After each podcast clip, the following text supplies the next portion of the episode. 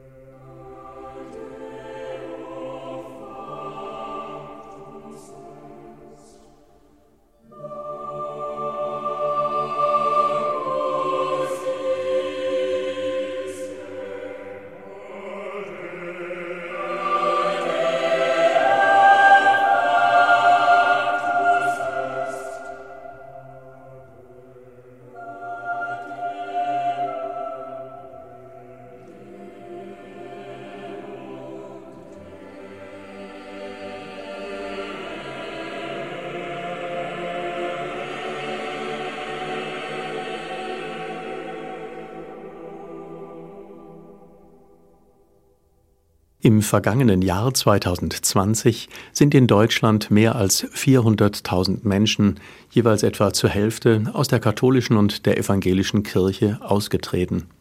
Kirchengebäude sind in den vergangenen 20 Jahren in Deutschland nur auf katholischer Seite über 600 entwidmet, profaniert worden. Sie dienen nicht länger als Kirchen. Sie wurden abgerissen oder verkauft, anderen Verwendungen zugeführt. Eine seltsame Angelegenheit auch für aufgeklärte Menschen. Ein Ort, der bisher ein ganz besonderer war, ist es künftig nicht mehr. Das Bild von der Kirche als Haus voll Glorie, zeitlos und ewig, hat tiefe Risse. In meiner Jugend war ein ganz anderes Bild von Kirche angesagt. In Schüler- und Jugendgottesdiensten haben wir oft das passende Lied dazu geschmettert. Ein Schiff, das sich Gemeinde nennt, fährt durch das Meer der Zeit. Das Ziel, das ihm die Richtung weist, heißt Gottes Ewigkeit. Und immer wieder fragt man sich, wird denn das Schiff bestehen? Erreicht es wohl das große Ziel? Wird es nicht untergehen? Ein ausgeprägter Rhythmus, eine kräftige Dynamik, die Mollharmonik, all das hat den melancholischen Charakter eines irischen Shanties. Aufbruchstimmung. Passend für die 60er und 70er Jahre nach dem Zweiten Vatikanischen Konzil der katholischen Kirche, inspiriert sicher auch von den 68er Protesten. Heute ist dieses Lied für mich schal geworden. Das Schiff der Kirche gleicht in der Wahrnehmung vieler mehr einem Ozeandampfer als einem Fischerboot auf dem See Genezareth oder einem Hausboot. Beim Bild vom Schiff scheint sich mancher Verantwortungsträger nur zu gern in der Rolle des Kapitäns zu sehen. Autoritär will er den Kurs bestimmen und bemerkt gar nicht, dass sein Team ihm schon lange die Gefolgschaft versagt. Der Primat der Naturwissenschaft, den das Zweite Vatikanische Konzil formuliert hat, ist bei etlichen Prälaten nicht angekommen. Munter behaupten sie Positionen entgegen allem wissenschaftlichen Fortschritt, als hätte man seit dem Fall Galileo und Hexenprozessen nichts dazugelernt. Die Fähigkeit, Kurskorrekturen vorzunehmen, wird vermisst. Das Bild der Titanic drängt sich auf, der Luxusliner der sehenden Auges volle Kraft voraus in das Unheil der Katastrophe steuert. Nein, Beide Bilder, das vom Haus und das vom Schiff, bleiben unbefriedigend. Das glanzvolle Haus bedarf umfassender Reparaturen und Renovierungen. Im Schiff sind Absprachen über das Miteinander überfällig. Der synodale Weg, die aktuelle Reformbewegung der Katholiken in Deutschland, markiert tiefgreifende Verwerfungen, nicht nur zwischen Laien und Amtsträgern. Unterschiedliche Kräfte scheinen weit entfernt von der Einsicht zum gemeinsamen Haus oder zum Team des Schiffes zu gehören. Die Apokalypse, die Offenbarung des Johannes, liefert ein weiteres, ganz anderes Bild von Kirche. Ich sah die heilige Stadt, das neue Jerusalem, von Gott her aus dem Himmel herabkommen. Eine laute Stimme hörte ich rufen, Seht die Wohnung Gottes unter den Menschen. Er wird in ihrer Mitte wohnen und sie werden sein Volk sein. Einen Tempel sah ich nicht in der Stadt, denn der Herr, ihr Gott, der Herrscher über die ganze Schöpfung, ist ihr Tempel. Manches Gotteshaus ist gestaltet als eine solche himmlische Stadt. Zahlreiche Türme und Kuppeln erheben sich über ihm, Dächer ragen neben und übereinander auf, etliche Fenster und Türen, lange Gänge und Emporen, Balkone und Galerien.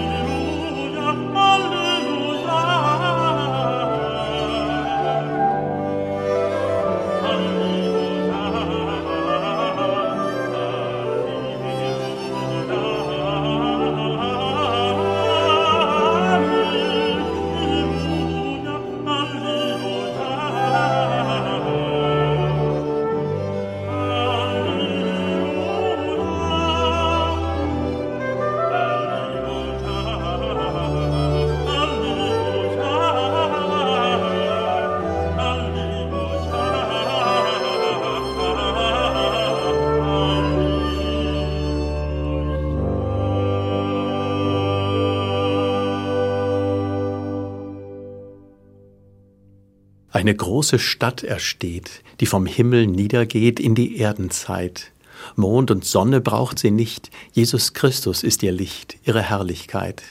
Das ist die erste Strophe eines Gedichtes von Silja Walter.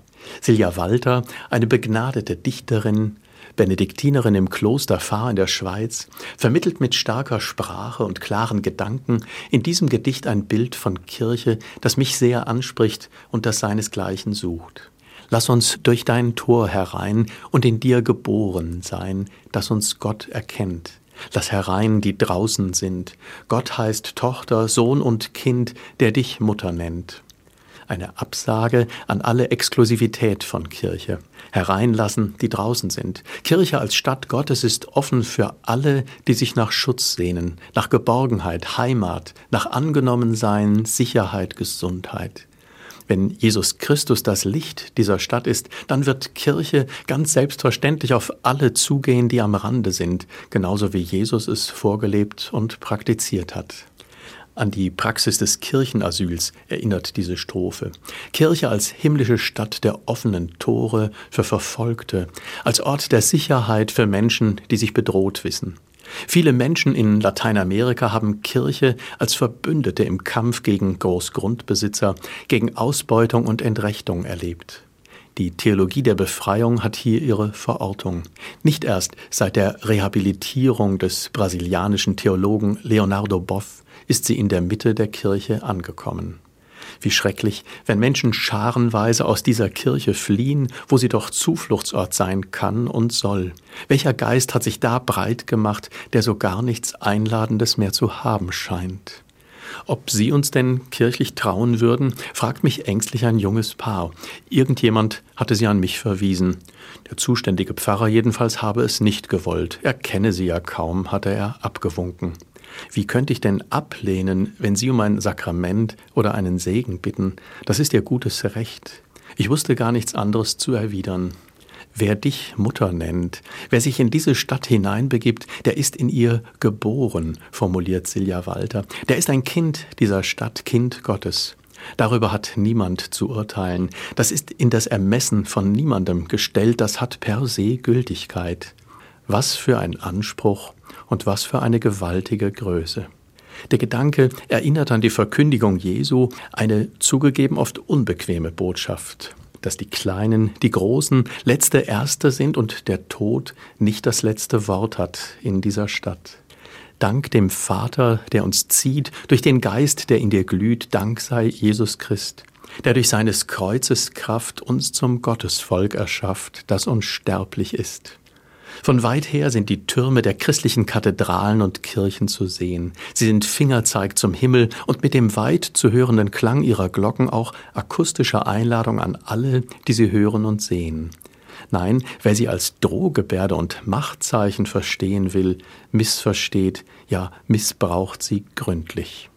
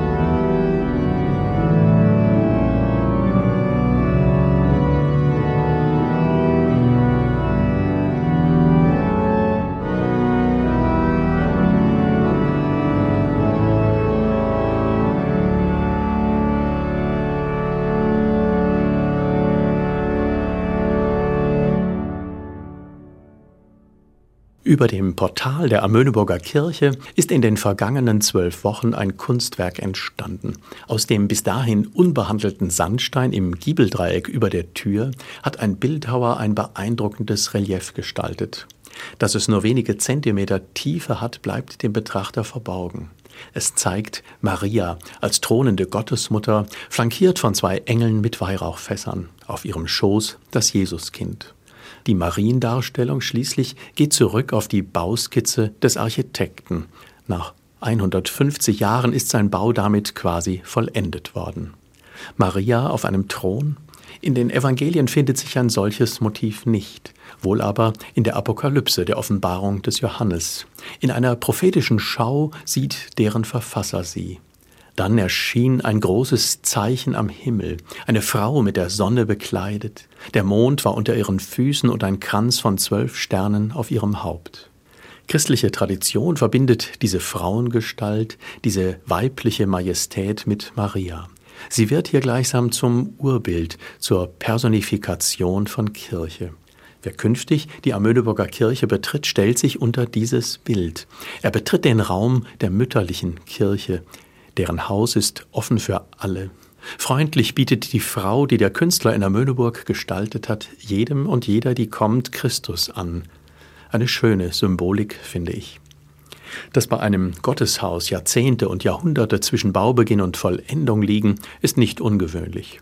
Stets wurden dabei Pläne und Ideen diskutiert und hinterfragt, oft auch verändert, der jeweiligen Zeit angepasst. Das Feiern von Jubiläen ist ein guter Anlass, eigene Positionen zu bestimmen, das eigene Denken zu klären. Das macht sie wertvoll. Die Zukunft der Kirche? Die Apokalypse kennt sie bereits. Die Frau aber floh in die Wüste, erläutert der Seher.